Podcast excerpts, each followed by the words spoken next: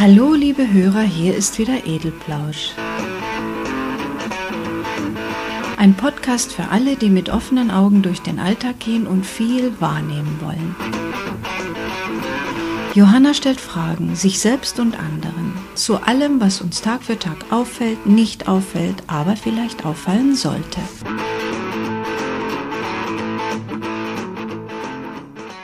Dein Podcast über die Zeit, die Zeitfallen da aus dem Dezember ist total bescheuert. Mir bleibt der Cappuccino im Hals stecken. Ich schlucke schwer und sehe Ulrich an. Mit Doris und Ulrich sitze ich mal wieder im Café und eigentlich sprachen wir über dies und jenes, über Vertrauen, Misstrauensvotum, Geplänkel also. Da schießt sie mich mit dieser Aussage an. Ich muss dazu sagen, dass meine lieben Freunde meine Podcasts in der Regel nur anhören, sofern sie darin vorkommen, damit ich ihnen kein Blödsinn unterstelle. Ulrich lacht und meint dazu, mit der Zeit hast du ja von uns die meisten Probleme, wenn ich nur an dein ewiges zu spät kommen denke. Doris ignoriert ihn und säuselt zu mir rüber. Sei nicht beleidigt, Johanna. Aber dir ist da die Realität aus dem Blick geraten. Du behauptest praktisch, wir haben alle genug Zeit, können bloß nicht mit dir umgehen. Und das ist der größte Quatsch, den ich je gehört habe. Moment mal. Ulrich mischt sich dazwischen. Worum geht es denn in dem Podcast? Das war doch kein Gespräch von uns. Er hat ihn also auch nicht angehört. Ich stelle fest, was ich wöchentlich an Erleuchtung habe, interessiert euch überhaupt nicht, obwohl ihr euch so manches durchaus anziehen könntet, werfe ich gekränkt ein. Johanna meint entdeckt zu haben, wie sehr wir uns alle zeitlich selbst unter Druck setzen und damit am Leben vorbeieilen. Ach so, erwidert Ulrich, Zeitdruck müssen wir ja alle aushalten. Aber so ist doch der Zeitgeist. Zackig und ohne viel Aufhebens muss alles erledigt werden. Möglichst viel. Und in wenigen Stunden. Das stimmt doch. Was ist daran bescheuert, es mal auszusprechen? Aber das sagt sie ja gar nicht. Das ist doch der Punkt, ereifert sich Doris. Sie behauptet, wir verhalten uns alle nur falsch, haben eine total kranke Einstellung zur Zeit. Wir könnten uns davon befreien, zum Beispiel. Keine Planungen mehr im Leben machen, keine Zeiträume festsetzen und sozusagen treiben lassen. Ja, und das finde ich etwas an der Realität vorbeigedacht.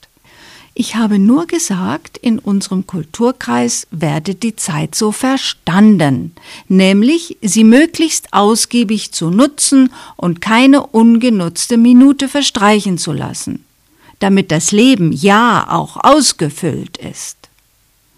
Jetzt wird Doris hitzig. Ja, und was ist mit der Arbeit? Schließlich muss der Mensch essen, trinken, braucht Kleidung und ein Dach über dem Kopf. Das muss ich bezahlen. Und zwar in der Regel mit 40 Stunden Kopf oder Hände ausleihen an fremde Personen. Nimm nur die Zeit von acht bis fünf. Die ist weg.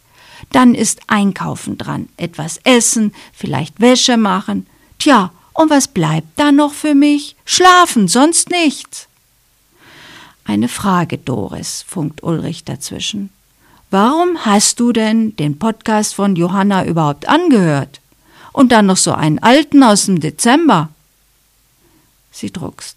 Ja, jetzt bin ich auch gespannt. Ganz einfach, sagt sie selbstbewusst, weil ich nach dem Wort Zeitmanagement gesucht habe. Und dabei kam eben alles Mögliche mit Zeit. Also auch dieser Podcast. So, so, Zeitmanagement. Jetzt werde ich mal suffisant. Du bekommst es nicht hin, deine Zeit einzuteilen, oder? Einteilen schon. Sie bleibt cool. Ich will nur eben mehr rausholen. Jetzt muss ich lachen. Das ist typisch. Mehr rausholen. Eine Stunde hat 60 Minuten, eine Minute 60 Sekunden. Das ist für alle Menschen gleich. Da kann man nicht mehr rausholen. Doch, widerspricht jetzt Ulrich. Doris meint, sie müsse ihre Zeit besser nutzen, effektiver. Und das ist sehr klug. Ich stutze. War das nicht genau das, was ich kritisiert hatte? Effektiver Nutzen. Das heißt also mehr reinpacken. Doris setzt nochmal an. Also, es ist so, beginnt sie stockend. Mich hat es furchtbar geärgert, von Johanna zu hören, wir hätten alle Angst, etwas zu versäumen und würden dadurch unsere Freizeit mit allen möglichen Aktivitäten zuschütten. Ich habe aber kaum Freizeit. Wie gesagt, diese 40-Stunden-Woche mit echt schlauchender Arbeit schüttet meine Zeit genügend zu. In der Freizeit muss ich dann Hausarbeit machen und Fortbildung unterbringen, soziale Kontakte pflegen, Sport betreiben, Kultur genießen und so weiter. Ich schaff das nicht. Sie klingt richtig verzweifelt. Dann fehlt dir tatsächlich das richtige Zeitmanagement, ist Ulrichs nüchterner Kommentar dazu. Ja, du hast eine Frau, die dir den Haushalt macht und alles Lästige an behördlichen Schreiben und so weiter vom Halse hält. Die macht für dich die private Buchhaltung, macht Termine aus und organisiert praktisch das gesamte Privatleben. Genau das muss ich zusätzlich zu meinem Fulltime-Job machen, faucht sie ihm ins Gesicht. Beruhig dich mal, Doris, versuche ich zu besänftigen. Das Schicksal der Alleinlebenden ist nun mal Beruf und Haushalt zu vereinen. Es gibt Männer, die es mit dir teilen müssen, nicht nur Frauen. Zeitmanagement, erinnert Ulrich. Doris ist verzweifelt, weil sie kein vernünftiges Zeitmanagement hat. Bei uns in der Firma werden alle Mitarbeiter in Zeittypen eingeteilt und danach versuchen wir, jeden zum effektivsten Umgang mit seiner Arbeitszeit zu bewegen. Was? Ihr legt Akten an, wie die Leute mit Zeit umgehen können? entfährt es mir. Ja, was ist daran so schlimm? Das verhindert Quälereien für die Mitarbeiter und die Vorgesetzten. Gedrängelt werden zu müssen, ist auch schlecht für die Qualität der Arbeit. Wenn etwas nicht funktioniert oder zu lange dauert, ist meistens falsche Zeiteinteilung der Grund verteidigt er das Vorgehen. Ach, und wie macht ihr das? fragt Doris neugierig. Ja, außer nach Qualifikation natürlich muss der Vorgesetzte die Aufgaben und Termine je nach Zeittyp vergeben. Zum Beispiel habe ich einen Mitarbeiter, der sehr chaotisch und unordentlich ist, aber äußerst kreativ und fix im Erkennen von neuen Lösungsansätzen. Der findet oft sehr ausgefallene Wege und entscheidet spontan, etwas völlig Neues zu versuchen. Allerdings muss der auf seinem Schreibtisch stundenlang rumwühlen. Außerdem muss er bei der Realisierung immer etwas nacharbeiten, weil er das möglichst schnell erledigen will und die Sorgfalt leidet. Und letztendlich machst du dann die Realisierung oder was? provoziere ich, damit er die tollen kreativen Lösungen bringen kann? Mich trifft natürlich ein strafender Blick. Unsinn! Ich plane einfach etwas mehr Zeit ein. Das muss ich zwar nach oben vertreten, aber in der Regel funktioniert das. Ein anderer zum Beispiel ist extrem pedantisch. Der hat eine perfekte Ordnung in seinen Unterlagen. Für alles macht er Statistiken und Erhebungen. Aber der plant ewig. Alles wird immer von allen Seiten neu durchdacht und Vor- und Nachteile gründlich gegeneinander abgewogen. Der ist wenig kreativ in seinen Lösungen. Da kommt meist altbewährtes raus. Das bedeutet, den muss ich ausbremsen. Der bekommt folglich engere Termine. Über altbewährten muss man nicht wochenlang brüten. Was gibt es denn sonst noch so an Zeittypen? Jetzt will ich alles wissen. Und was bist du für einer? wirft Doris noch hinterher. Vielleicht willst du lieber wissen, welcher Typ du bist, Doris. Ulrich schmunzelt. Denn du hast ja wohl ein Problem mit der Zeit. Ja, und? Sie macht eine auffordernde Handbewegung. Man muss natürlich auch von Mischtypen ausgehen, fängt Ulrich an. Bei dir, Doris, würde ich sagen, du gehörst eher zu den ordnungsliebenden, perfektionistischen, die alles genau durchdenken und daher oft in Zeitnot geraten. Doris lässt sich gerne stören und ablenken, daher gerät sie in Zeitnot, unterbreche ich ihn. Alles genau zu durchdenken ist doch nicht schlecht, aber das bedeutet nicht, deshalb Zeitdruck zu bekommen. Doris schüttelt den Kopf. Das mit dem Ablenken kann auch stimmen, aber lass mal. Ich glaube, Ulrich liegt ganz richtig. Letztens habe ich, sage und schreibe, drei Stunden damit zugebracht, zwei Bilder aufzuhängen. Hinterher habe ich mich selbst gefragt, ob das wirklich so schwierig war. Sie wirkt ganz betrübt. Du liebe Güte, denke ich, aber ich weiß, wie schlimm es ist, wenn Doris mal zu einer bestimmten Zeit irgendwo auftauchen soll. Was ziehe ich an? Der Pulli passt nicht zu der Hose und bei der anderen Hose brauche ich die Schuhe und dazu habe ich keinen geeigneten Gürtel und keine Tasche. Meistens kommt sie zu spät, sieht aber immer toll aus. Tja. Und was tue ich dagegen? Sag mal, Ulrich, hast du auch ein Zeitmanagement für dich? Ja, natürlich, antwortet er ihr. Terminplaner, alles möglichst einhalten und vor allem, wenn ich zu Hause bin, gibt es keine Planung mehr. Da muss man Luft holen. Ja, ja, wir hatten das ja schon. Deine Frau macht alles, du kannst dann die Füße hochlegen. Ich will jetzt noch mehr wissen über diese Zeittypen. Welche Zeittypen gibt es denn noch? Okay, jetzt geht er drauf ein. Es wird fast allen Managern unterstellt, aber es gibt viel mehr normale Angestellte davon, als man denkt. Nämlich tatkräftig, fleißig, die lieben Zeitdruck und müssen ständig beschäftigt sein. Sie können lange konzentriert und intensiv arbeiten und sind dann auch vollkommen in ihre Aufgabe vertieft. Die bekommen eine Menge von Aufgaben und ganz feste unumstößliche Termine, weil die auch Überstunden machen und notfalls auch zu Hause weiterarbeiten. Ja, das ist Ausmisterei, entfährt es mir. Das sind die, die auf alle übrigen dann auch einen ungeheuren Druck ausüben mit ihrem blöden angeblichen Fleiß. Die wissen bloß mit ihrer Zeit überhaupt nichts anzufangen. Ja, was redest du denn da, Johanna? maßregelt mich Doris. Es soll tatsächlich Menschen geben, die in ihrer Arbeit aufgehen, die gerne das tun, was sie tun. Die sind doch nicht unglücklich dabei, wenn man ihnen eine Menge Arbeit aufdrückt. Ich finde diese Einteilung in Zeittypen gar nicht schlecht. Wenn man die Aufgaben dann typengerecht verteilen kann, ist das doch ein Riesengewinn für alle. Sie ist ganz begeistert. Das machen aber nicht alle Firmen, dämpft Ulrich die Euphorie. Bei uns ist es auch nur ein Versuch. Bis jetzt klappt das auch ganz gut. Wenn es der Firmenleitung irgendwann nicht mehr in den Kram passt, ist das Ganze auch wieder vorbei. Aber nochmal zu dir, Doris. Was ist denn nun dein wirkliches Problem? Stimmt, das ist eigentlich noch gar nicht so wirklich rausgekommen. Ja, ich bringe nichts mehr auf die Reihe, klagt sie. Mir läuft die Zeit einfach durch die Finger durch. Am Wochenende Pullover waschen, privaten Bürokram erledigen, Wohnung putzen, einkaufen. Ja, und dann ist die Zeit plötzlich rum und es ist Sonntagabend. Und wieder habe ich nichts geschafft und vor allem nichts für mich getan.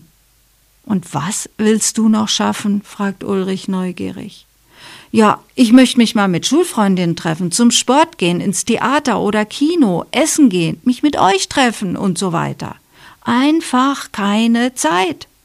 Das stimmt, denke ich. Seit Wochen kriege ich keinen Termin mehr bei Doris. Sie leidet ständig unter Zeitmangel.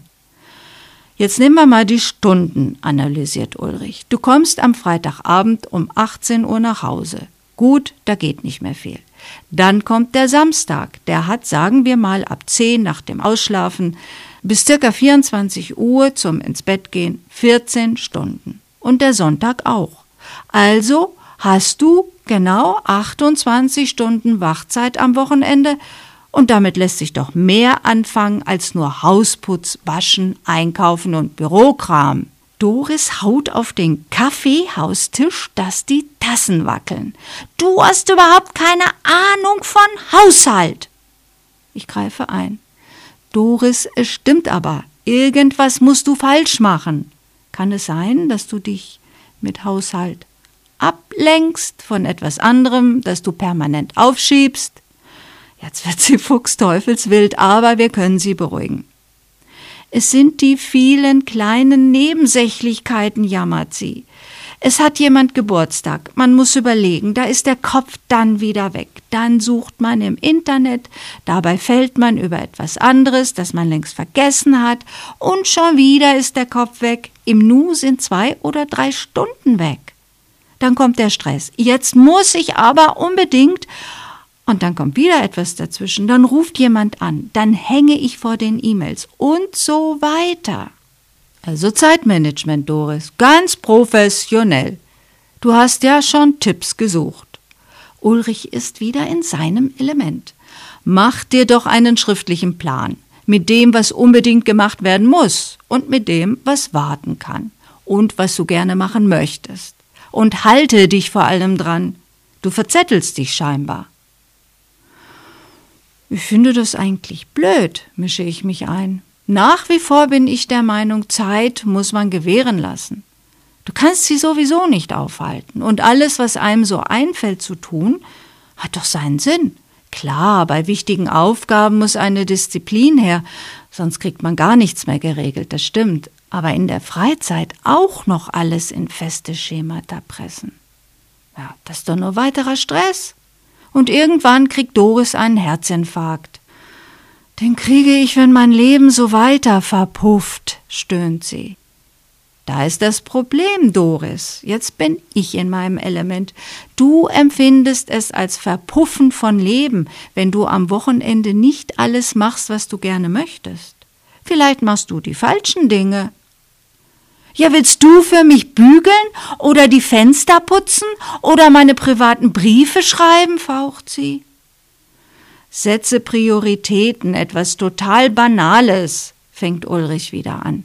Das Wichtigste zuerst. Bloß, du musst genau wissen, was wirklich wichtig ist. Ehrlich gesagt, halte ich soziale Kontakte und Erholung von der Arbeit für wichtiger als Fenster zu putzen. Du musst das ja auch nie machen. Wie wäre es mit einer Putzfrau? Ulrich hat auf alles eine Antwort. Ich winke ab. Man lässt sich einfach von zu vielen Dingen ablenken. Zum Beispiel, ausmisten wäre nötig. Schon fängt man an, hört nicht mehr auf, anstatt zu sagen, okay, eine Stunde. Ach, ich muss dringend den und den anrufen, aber nicht wieder so lange quatschen. Ja, denkste, zwei Stunden weg. Mal die Mails ansehen, nur kurz. Denkste, wieder zwei Stunden weg. Dann kommt noch ein Anruf und wieder ist eine Stunde weg. Und dann kommt die Nervosität, weil sich die Lebenszeit immer weiter nach hinten schiebt und die Verzettelei geht los. Nichts geht mehr. Und das Wochenende ist rum. Doris ist begeistert. Klar, ich kenne das ja auch. Die Herrschaft der dringenden Notwendigkeiten, die dann doch nicht erledigt werden, weil man so viel anfängt und nichts zu einem erfolgreichen Ende bringt. Wie wäre es, Doris, wenn du am Abend überlegst, was du von dem geschafft hast, was geplant war? Wenn nichts geschafft wurde, dann überleg mal warum und sei ehrlich. Ulrich ist sicher, so ein Zeitproblem kann man in den Griff bekommen. Mach eine Excel-Tabelle und teile dir genau die Stunden ein. Nein, ich kriege zu viel. Ulrich, wir sind privat, total privat. Da muss man keine Tabellen machen und alles genau ausrechnen. Doris schwenkt den Kopf ständig zwischen Ulrich und mir hin und her. Sie soll einfach nur aufschreiben, was das Wichtigste ist, betone ich wieder. Das genügt. Es darf nur nicht alles gleichrangig sein. Das haut natürlich nicht hin. Und es ist ja auch nicht alles gleich wichtig. Fortbildung ist mir am wichtigsten, meint sie plötzlich. Ja, dann ist es doch klar, was du als erstes machst, freut sich Ulrich. Fenster putzen kann dann warten. Dann solltest du aber den Anrufbeantworter einschalten, um Störungen zu verhindern. Und dann auch nicht zurückrufen, ergänzt er noch. Ja, und den Fernseher in den Keller tragen. Ich weiß, sie stöhnt. Mein Bruder hat mir genau das auch empfohlen. Ja, keine schlechte Idee, meine ich dazu. Fernsehen ist doch aufschieben. Ich guck nur mal eben Nachrichten dann mache ich die Arbeit fertig. Das kommt noch ein Film, eine Dokumentation, die unheimlich interessant und wichtig ist. Tja, und die Arbeit schiebt man auf morgen, und da war sie gar nicht eingeplant und bringt wieder alles durcheinander. Hast du auch ein Problem mit Zeitmanagement? fragt mich Ulrich plötzlich. Aber nein, antwortet Doris für mich. Johanna hat eine andere Einstellung zur Zeit, eine viel flexiblere und lockerere. Oder ist der Podcast nur ein Traum von einer möglichen Einstellung zur Zeit? So, jetzt will ich beleidigt sein. Aber dann überlege ich's mir. Stimmt. Auch ich bin ein Kind unseres Kulturkreises und lebe in der heutigen Zeit. Daher habe ich dieselben Probleme, das gebe ich zu aber ich kriege das mit und ich erkenne auch irgendwann, warum das so läuft. Ob ich es nun schaffe, meinen Traum zu leben, das sei dahingestellt, aber ich glaube, so etwas ist möglich. Die Inder haben zum Beispiel auch eine interessante Art, mit der Hektik und dem Stress umzugehen, fange ich an. Sie sagen, ich konzentriere mich ganz auf das, was ich gerade tue, und zwar so, als wäre es das Einzige, was überhaupt zu tun ist. Und ich tue es mit meiner ganzen Hingabe, ohne an anderes zu denken. Und vor allem, man soll nichts gleichzeitig machen, was bei uns ja auch so beliebt ist, beim Telefonieren schnell die E-Mails ansehen oder die Zeitung überfliegen. Wenn man telefoniert, dann telefoniert man. Wenn man E-Mails ansieht, tut man nur das. Und übrigens, beim Fernsehen isst man auch nicht. Entweder man isst oder man sieht fern. Ja, und was soll denn das alles bringen? fragt Doris. Sie denkt wieder daran, alles schaffen zu müssen. Zufriedenheit, erwidere ich ihr. Denn dabei wird auf jeden Fall eine Sache zu Ende gebracht. Alles anzufangen und nichts wirklich zu schaffen, ist doch viel frustrierender, als eine Sache erledigt zu haben und alles andere für einen späteren Zeitpunkt liegen zu lassen. Und zum Verpuffen von Leben möchte ich mich nochmal wiederholen. Das ist das Leben, Doris. Du wartest da auf eine Gelegenheit, leben zu können. Aber das tust du doch schon, auch wenn du Fenster putzt. Aufgaben und Freude am Leben zu trennen, das ist typisch für unseren Kulturkreis. Das eine muss sein und das andere ist erstrebenswert. Klar, dass man da das Gefühl bekommt, betrogen zu sein, weil man bereits acht Stunden am Tag für fremde Leute schuften muss. Beide starren mich an. Nee, Johanna, deine Erleuchtung möchte ich tatsächlich nicht wöchentlich anhören, stöhnt Ulrich. Wer Zeit managt, der kriegt es wunderbar hin, Aufgaben locker zu erfüllen und dann abzuschalten und privat zu sein, Hobbys nachzugehen und so weiter. Fast niemand hat seinen Traumberuf oder Traumjob. Das ist nur so dein Dogma. Erst den Traumberuf und dann ist das Leben nur Freude und Eierkuchen. Das geht auch anders. Glaub mir, genügend Leute beweisen, wie sie ihre Aufgaben gut erfüllen und danach zu ihren Hobbys übergehen. Und die sind auch zufrieden, nicht nur die in den Traumberufen. Eben, pflichtet Doris ihm bei, das A und O ist das Zeitmanagement. Drum habe ich ja im Internet rumgesucht und ich bin bei deinem Podcast gelandet.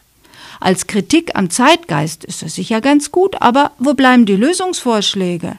Und zwar für die Normalen, im Zeitdruck der täglichen Arbeit eingeklemmten Menschen. Ja, ja, ja, ist ja gut. Dennoch, Doris, würde ich dir empfehlen, am Wochenende das mal so zu machen. So, wie Ulrich gesagt hat, Prioritäten setzen. Und dann diszipliniert die gesamte Konzentration nur auf dem zu haben, was du da gerade tust. Was ist eigentlich Johanna für ein Zeittyp, Ulrich? Doris lenkt ab. Johanna? Er überlegt scheint schwierig zu sein. Ja, es gibt da noch Bescheidene, die am liebsten alles selbst machen, weil sie vor allem auch Angst haben zu fragen. Sie wollen nicht lästig sein, wurschteln lieber vor sich hin. Im verzweifelten Kampf um Lösungen brauchen die viel Zeit, weil sie sich im Kreise drehen. Nein, nein, nein, das bin ich nicht, werfe ich ein. Ja, dann gibt's noch die nicht zeitgebundenen, die zeitlosen, die machen alles am liebsten nach ihrer inneren Uhr, haben ihren eigenen Arbeitsrhythmus. Ja, sehr schön, das bin ich, jubel ich. Ja, und die sind nirgendwo zu gebrauchen, weil die nie vor zehn auftauchen, grinst er. und nach zwei Uhr nachmittags nicht mehr da sind. Das war's erst einmal für heute, liebe Hörer. Vielen Dank für euer Interesse und fürs Zuhören. Ihr könnt mir jederzeit gerne eine E-Mail schicken mit Kommentaren, Vorschlägen, Kritik, was auch immer unter kommentar.edelplausch.de. Bis zum nächsten Mal.